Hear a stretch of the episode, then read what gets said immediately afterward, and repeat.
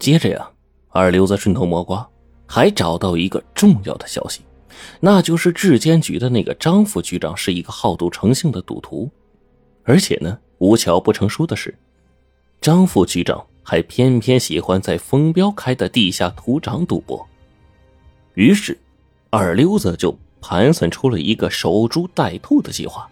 这天晚上，张副局长又偷偷的来到风标开的地下赌场，可不知道怎么回事，他今天的手气啊，算是背到家了。一会儿的功夫就输了个精光。但这个时候，他正在瘾头上呢，总想往回捞一捞，就跟赌场的人借了一万块钱的高利贷。可是没赌几把，这一万块钱又输光了。他仍不甘心，又借了一万，一直借到了第五个一万。最后还是输光的时候，他才意识到今天运气太背了，不能再赌下去了。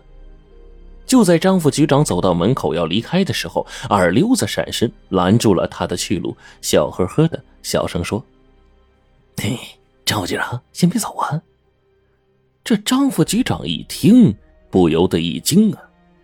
他每次赌钱都是独来独往，秘密进行，可是眼前这人开口就管自己叫局长，看来……他早就摸清楚自己的底细了。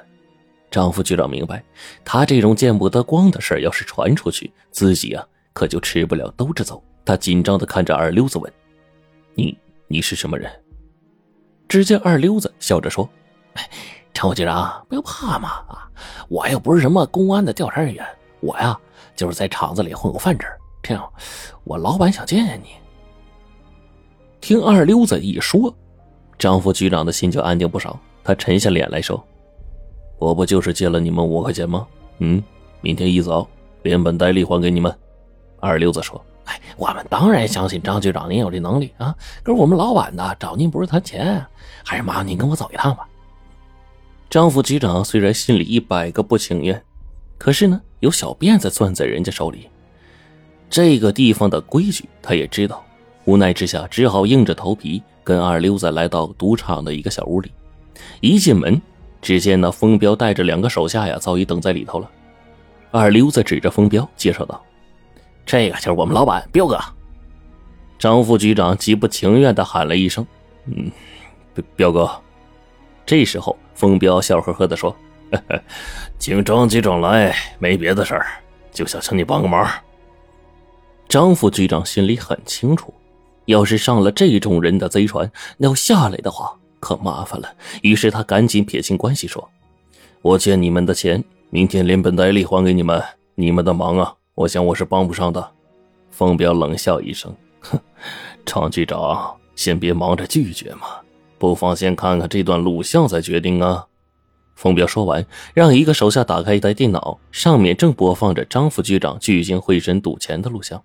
张副局长一看，惊出了一身冷汗，生气道：“你你们竟然偷拍我！”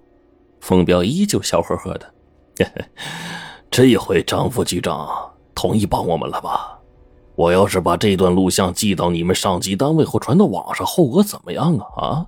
我想局长比我还清楚吧。”这个时候，二溜子和风彪的两个手下也是嘿嘿的笑了起来。张副局长彻底蔫了，脸色惨白的说：“你们想让我帮什么忙？”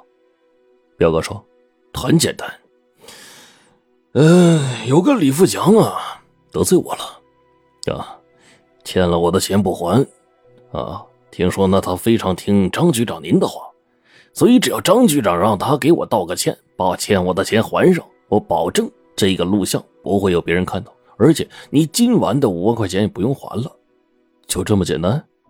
张副局长有些不相信的问，他还是以为啊，凤彪他们抓住了他的致命短处，不知道想怎么敲诈他呢。在李富强那里说几句话，对张副局长来说确实很简单，而且李富强啊也不敢不听，因为李富强的短处就抓在他手里，这就叫一物降一物。第二天，李富强刚到公司，就接到了张副局长打来的电话。在电话里头，张副局长让他给一个叫做风彪的人赔礼道歉，并且把欠人家的钱呢给还上。李富强没敢多问，挂了电话有些懵，这风彪怎么跟张副局长扯上关系了呀？就在他百思不得其解的时候，风彪已经上门了，而且这次一个手下也没带。只是他满脸幸灾乐祸的表情，看着比上一次还让人来气呀。没等李富强开口，冯彪就呵呵一笑：“ 接到张副局长的电话了吧？”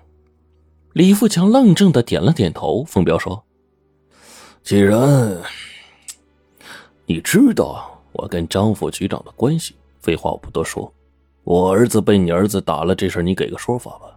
要是不能令我满意。”就只好麻烦一下张副局长了呀。李富强傻了呀，没想到这个流氓还跟局长有关系。张副局长的面子他是不敢不给呀。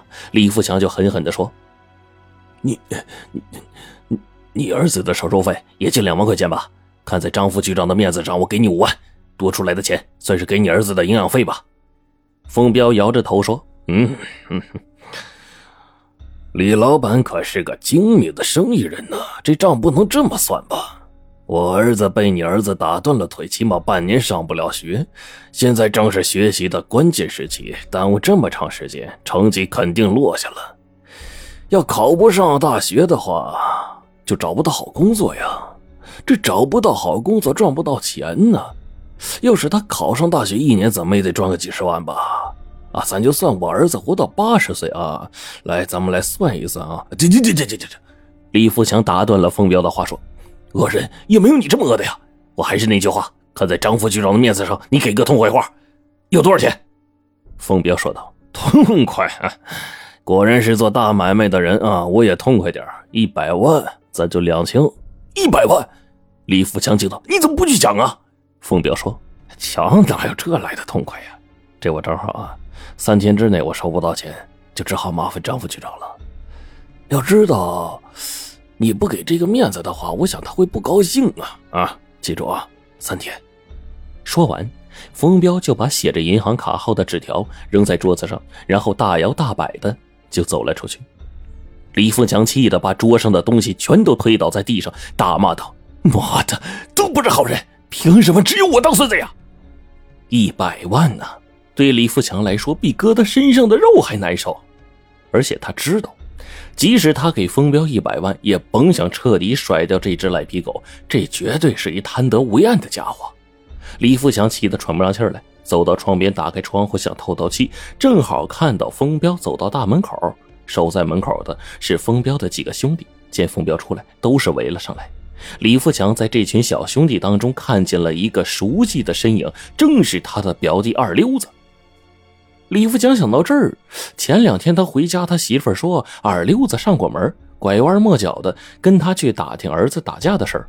当时呢，李富强也就没在意。可现在呀，看到二溜子跟风彪打成一片，他忽然明白了，肯定是二溜子从中搞鬼，要不然的话，风彪怎么可能知道张副局长能拿住自己呢？当天晚上，李富强就气冲冲的跑到二溜子家，一进门。就见到二溜子坐在屋里，美滋滋的喝着小酒呢。